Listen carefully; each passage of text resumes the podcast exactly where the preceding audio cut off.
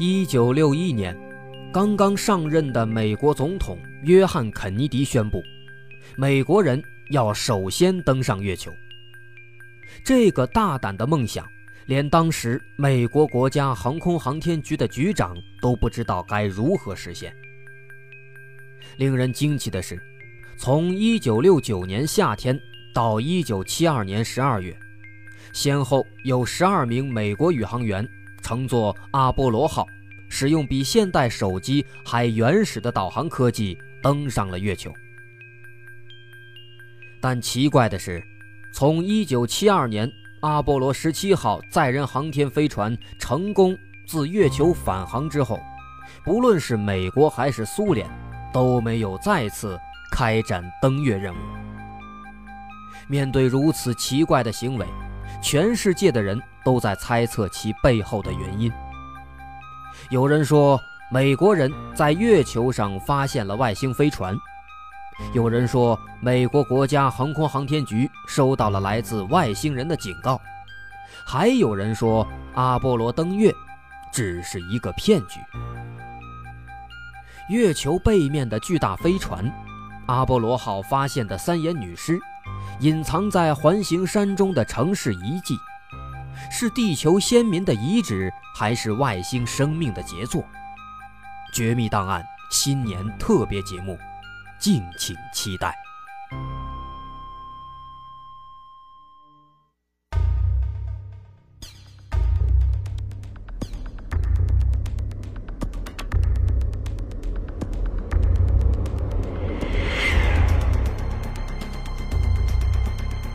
探索事实真相。搜寻幕后真凶，欢迎收听《绝密档案》。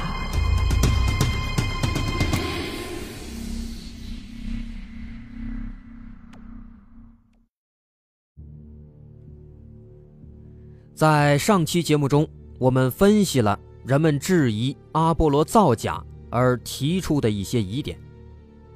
今天我们接着上期的内容。继续来分析分析阿波罗计划当中出现的这些问题。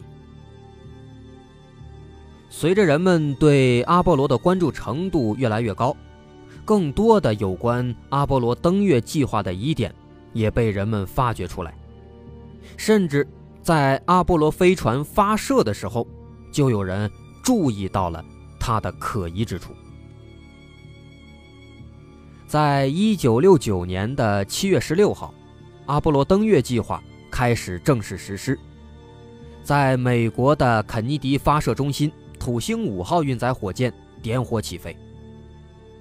这个土星五号运载火箭，它是目前为止世界上最强大的运载火箭。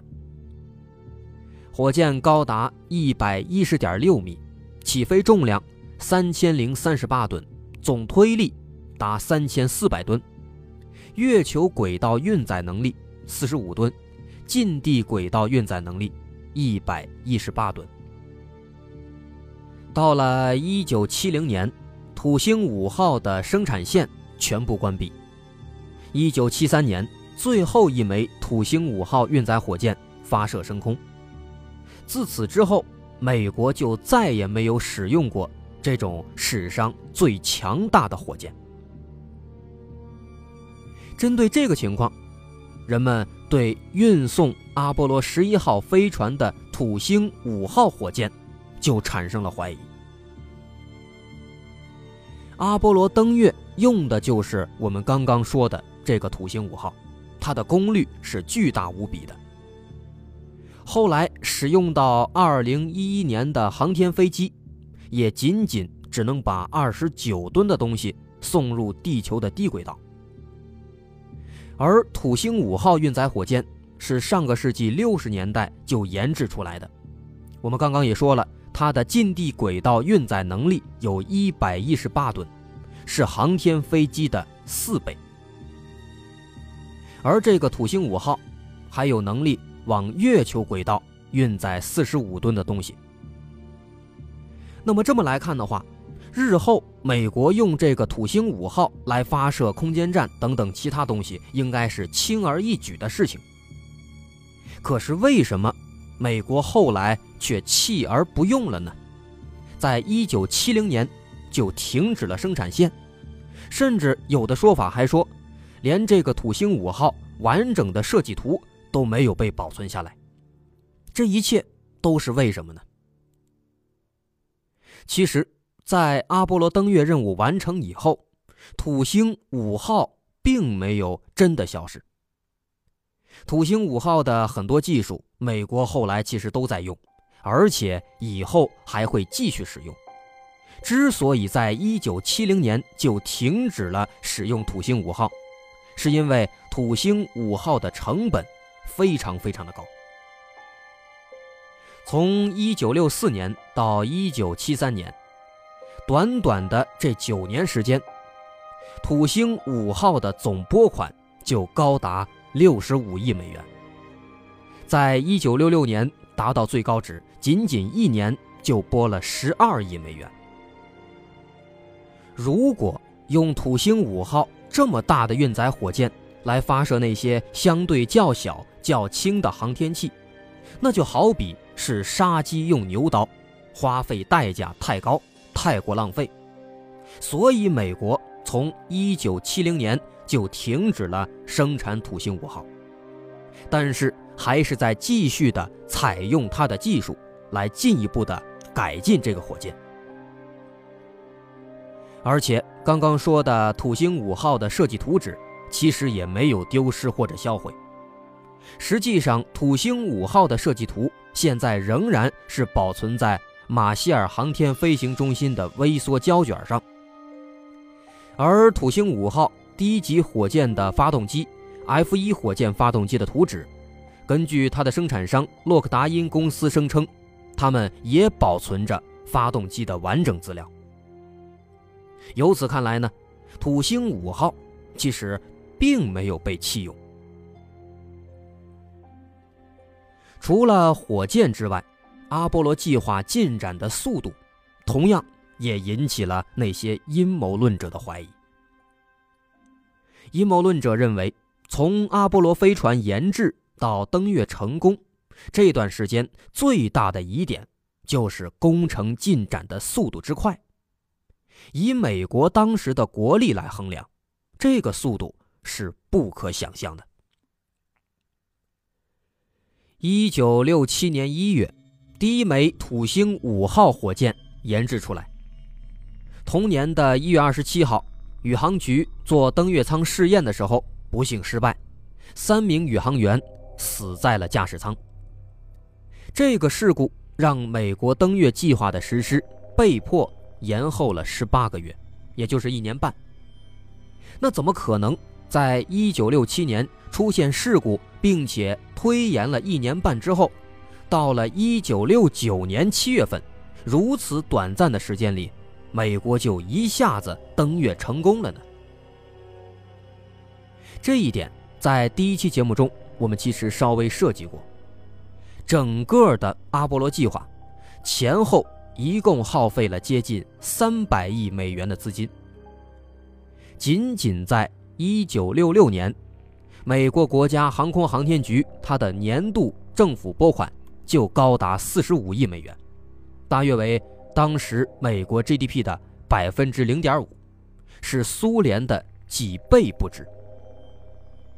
而且在刚才我们也说了，同样是在1966年。政府对土星五号的拨款，也是达到了一个最高值，一年拨了十二亿美元，这两个数加一块就是五十七亿美元。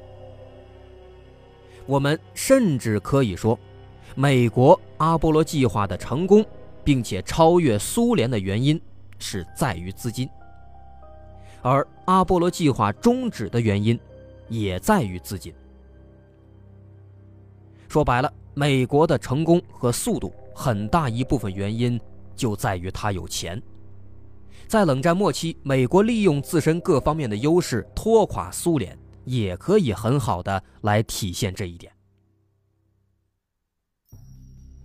而且我们之前也说过，阿波罗计划正式开始之前有四个辅助计划，一九六一年到一九六九年的八年中，美国先后发射了徘徊者系列探测器九个，勘测者系列探测器七个，还发射了五个月球轨道环形器，用来研究人类是否能在月球安全着陆。一九五九年到一九六六年，美国还实验了二十五次载人宇宙飞行的水星计划。和十次载人飞行的双子星计划，为阿波罗十一号的飞行提供了宝贵的技术和经验。参与这几个计划的技术人员，根据不完全统计，就有三十万人。可以说，阿波罗计划的前期准备就耗费了大量的人力、物力和财力。如果登月计划是一场骗局，那么全部三十万人的人格将受到极大的侮辱和质疑。况且，让三十万人守着谎言过几十年，实在不是什么容易的事情。一旦有一个人出了差错，那就全盘皆输。更加重要的是，阿波罗登月当时是向全球实况转播。让上亿人亲眼目睹。如果这是一场骗局，那美国政府何来这么大的信心呢？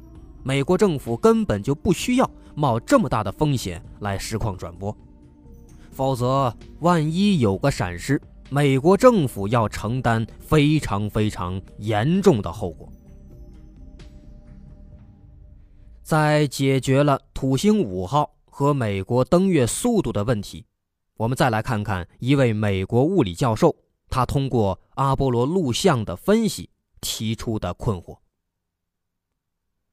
这位物理教授认为，月球上的重力是地球的六分之一，即便是全副武装起来的宇航员，也不过只有几十斤重，应该能够轻易的跳起比地球上高六倍或远六倍的距离。但是。从录像上看，宇航员充其量也只能跳离地面不到一米高，跟在地球上的跳跃高度差不多。这是为什么呢？还有人把这些登月的视频以快于正常速度的二点五倍播放，发现快放后视频中的人的一切动作，不论是走还是跳。就跟人在地球上运动的速度变得完全一样了。难道这些登月录像真的是在地球上的某个地点拍摄之后，又经过慢镜头处理之后来冒充的吗？这个问题的提出，再一次加大了人们对阿波罗登月的怀疑。的确，这种说法在理论上。没错，地球上跳一米，在月球上应该能跳六米。可是我们回头仔细看看录像带，看看里面的宇航员，宇航员是穿着笨重的宇航服的，一身舱外宇航服，它的重量能达到一百二十四公斤，也就是二百四十八斤，是人的体重的一倍多。穿上这个又重又复杂的衣服，腿也伸不直，胳膊也不好拿弯，手脚的弯曲，身体的动作都会变得非常非常的笨重。在月球上，宇航员们穿着这么一套宇航服，即便月球的重力只有地球的六分之一，那还是相当于人在地球上穿着四十多斤重的衣服。而且，诸如腿和胳膊等等地方动作还受到限制，甚至腿都不好伸直。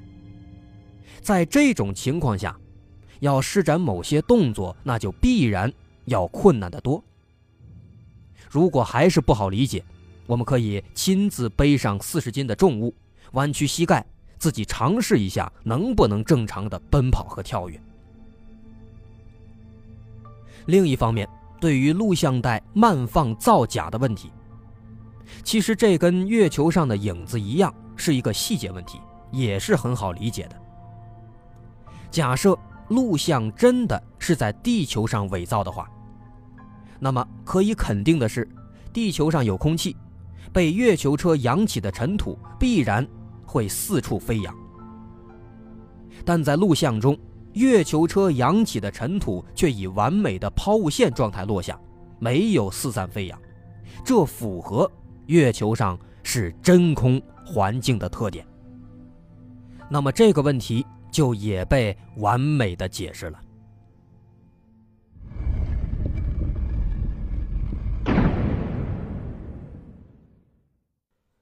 到这儿，质疑的人们提出的大部分疑点，基本已经都被我们分析过了，也都找到了合理的解释。尽管如此，仍然有许多人站在科学探索的角度继续。对阿波罗计划中存在的疑点展开调查。果然，我们在寻找之后也找到了一些不好解释的疑点。首先，登月飞船的燃料是液态氢和液态氧，液态氢和液态氧都必须在极低温的温度下保存，发射前的最后时刻才会把它们加注到火箭当中。而阿波罗十一号飞船从地球发射到月球，再从月球上发射回来，中间时间长达五天。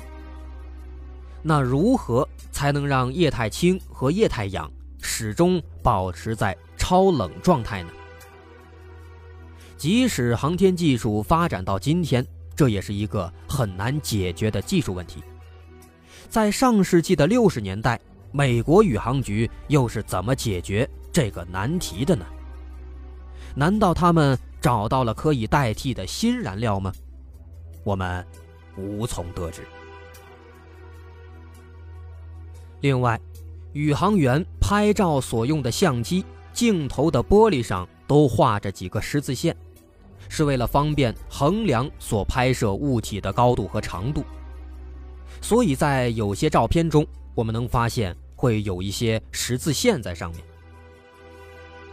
按照道理来说，在照片中，这些十字线就算是被拍进去了，也应该是处在被拍摄物体的前面才对。但是有些细心的人发现，在个别照片当中，这些本该处在景物前面的十字线，却跑到了被拍摄物体的后面。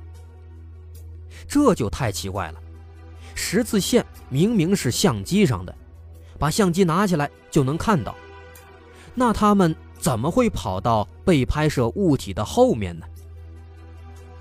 难道这些被拍摄物体的后面能长出来这种十字线一样的东西吗？显然是不可能的。这个问题也始终得不到答案，连美国航空航天局。自己也无从得知，从而变成了一起灵异事件。最后，更令人毛骨悚然的问题来自阿波罗登月舱的设计。有人说，在一九六五年，美国航空航天局就发现登月舱内采用纯氧的方案有严重的安全隐患。但为什么？在相隔两年后的1967年，美国航空航天局仍然坚持要进行纯氧生命维持系统的试验呢，而且更是让宇航员们在飞船内接受测试，结果大火就造成了阿波罗一号的三名宇航员当场死亡。于是还有很多人猜测。是不是因为这几名宇航员不肯参与登月造假的计划，而被蓄意谋杀呢？他和其他的许多疑点一样，至今也还是没能解开。不久之前，我国的嫦娥一号也拍摄了月球照片，而且据说嫦娥一号能将月球上篮球大小的东西都能拍下来。但是，天天围着月亮转的嫦娥一号却没有发现美国登月的痕迹和那几面美国国旗。二零零三年九月二十七号，欧洲航天局发射的精灵一号，于二零零四年十一月十五号顺利进入轨道。它的其中一个任务就是要找到美国登月的痕迹。不过，美国登月的几个地点都找到了，可是登月的痕迹以及探月车、国旗等等都没有被发现。几年后的二零一一年，中国又发射了嫦娥二号卫星，拍摄到了更清晰的月面图片。并且还特别留意了当年阿波罗十一号登月的地区，特地的拍下了好几张高清大图。要知道，嫦娥二号拍下照片的分辨率高达零点五米到一米，阿波罗十一号返回舱底座的宽度是四点三米，如果它存在，必然会在照片上显示出来。但是照片上却仍然没有见到阿波罗十一号的飞船底座，也没有看到当年插上去的国旗。在月球上没有风，没有人类活动，和地球不一样，月球是一整块稳定的大岩石，不刮风也不下雨，一个脚印至少能留上万年。那美国当年留在月球上的这些痕迹和仪器，都去哪儿了呢？我们也不知道。我们现在来看，经过两期的分析，可以说能够证明阿波罗登月是确有其事的证据有很多，但是能够支持阿波罗登月造假说法的线索，同样也有不少。那阿波罗登月到底是真还是假呢？我个人认为，应该是真的。为什么？我们不妨把视线转移到苏联。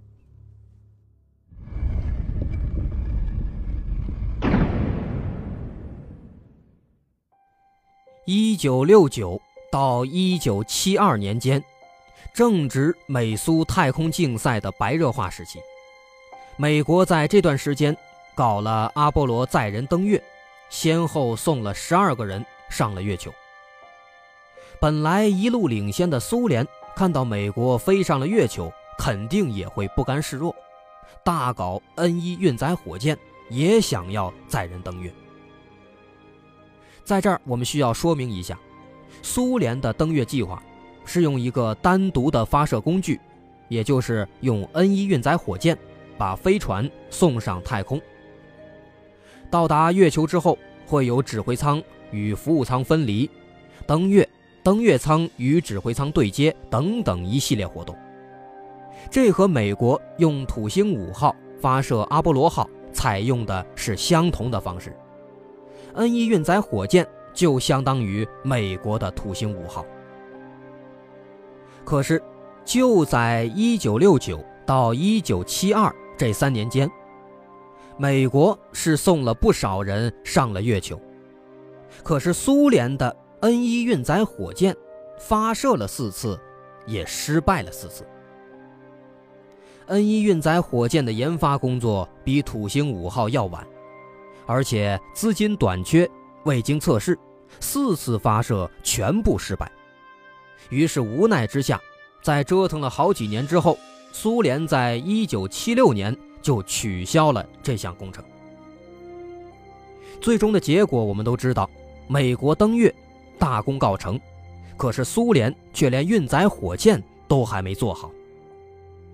那么就衍生出了一个问题：苏联人是否愿意承认这次竞赛中的失败呢？如果阿波罗是造假，那苏联人是否有理由对阿波罗造假表示沉默呢？我想，答案我们都知道，是肯定的。苏联人肯定不愿意承认失败。如果阿波罗造假，苏联也必然不会沉默，而且苏联也有能力查出造假的真相。如果。真要查阿波罗造假，那么苏联目前我们可知的至少就有三个手段。首先就是大名鼎鼎的克格勃。克格勃的本事，相信大伙都有所耳闻。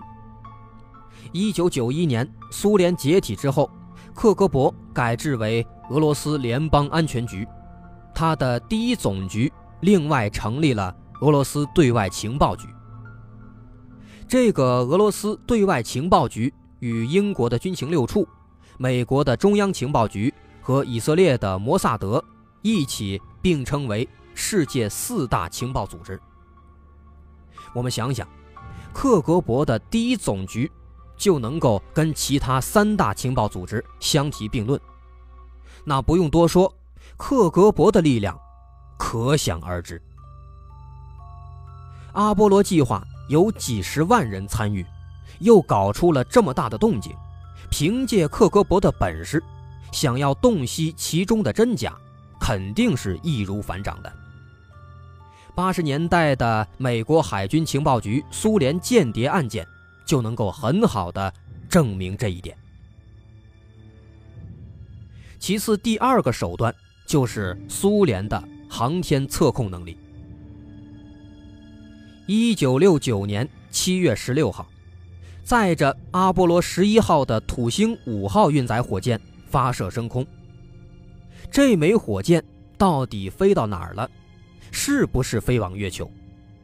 对太空技术同样强大的苏联来说，他们天上的间谍卫星和地面监测站不可能做不到。而且，在阿波罗十一号飞往月球的途中，苏联外交部已经向美国承诺，苏联在阿波罗十一号发射前发射的月球无人探测器，绝对不会影响到阿波罗十一号的轨道。这也是苏联第一次向美国提供自己的探测器轨道参数，以供美方确认。这个事件在探索发现频道和英国广播公司对美国国家航空航天局的官员的采访中都提到过。所以，如果阿波罗十一号不是飞往月球，或者飞船在中途轨道出错，没能抵达月球。苏联应该是都能监测到的。最后第三点就是苏联当时已经具备了无人探测器软着陆到月球并且安全返回的技术。前面的节目中我们说过，苏联的月球探测器是比美国早很久就抵达月球的。到了一九七零年九月二十二号。苏联月球十六号无人探测器已经在月面采集了一百零一克月球土壤样本，并且送回地球。而且，苏联后来发射的月球探测器也不止一个。如果苏联怀疑阿波罗造假，想要揭穿骗局，那么苏联放一个探测器到美国公布的阿波罗飞船着陆点附近，去看看到底有没有残骸。那不就完了吗？而且，苏联其后的月球十七号探测器，它的着陆点就在阿波罗十一号的着陆点静海附近。苏联官方没有声明阿波罗造假，那就只能说明苏联已经在月球上发现了阿波罗的痕迹。否则，苏联没有任何理由在美国造假的情况下。在这场竞赛中，甘于沉默，甘于认输。后来，中央电视台新闻频道“面对面”栏目访问我国的科学家欧阳志远，关于中国航天的节目中，主持人问：目前有很多人怀疑美国登月是造假，并且列举了美国国旗迎风飘扬、宇航员的影子、月空看不到星星等等几个依据，让欧阳志远。发表他的看法。欧阳志远的原话是这样的：任何一个严肃的、有真正学问的科学家都没有怀疑过美国登月的真实性。的确，阿波罗登月的照片和录像，冷战时的苏联也都看到了。如果阿波罗登月是造假，为什么苏联不揭发美国呢？美国的死对头苏联同样也是航天大国，养着大票的航天科学家，为什么这些科学家都不前去揭发呢？这也是我认同这个观点的原因。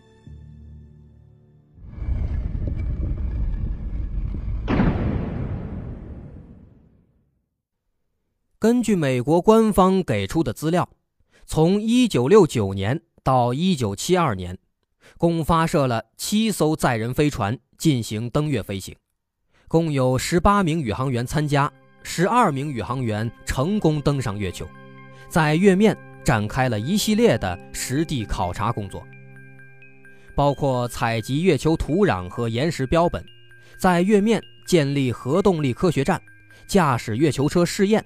等等等等，他们在月面总共停留了三百零二小时二十分钟，行程九十点六公里，带回了三百八十一千克月球土壤和岩石样本，实地拍摄了月面照片，初步揭开了月球的真实面貌。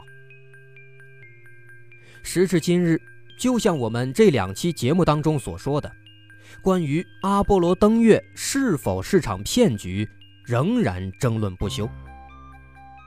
第一个登上月球的阿姆斯特朗，从阿波罗十一号飞船登月到他二零一二年去世，四十三年，他始终拒绝参加任何记者招待会、签名或合影。从月球归来后，他一直保持沉默，直到去世。他把登月的秘密也带到了地下。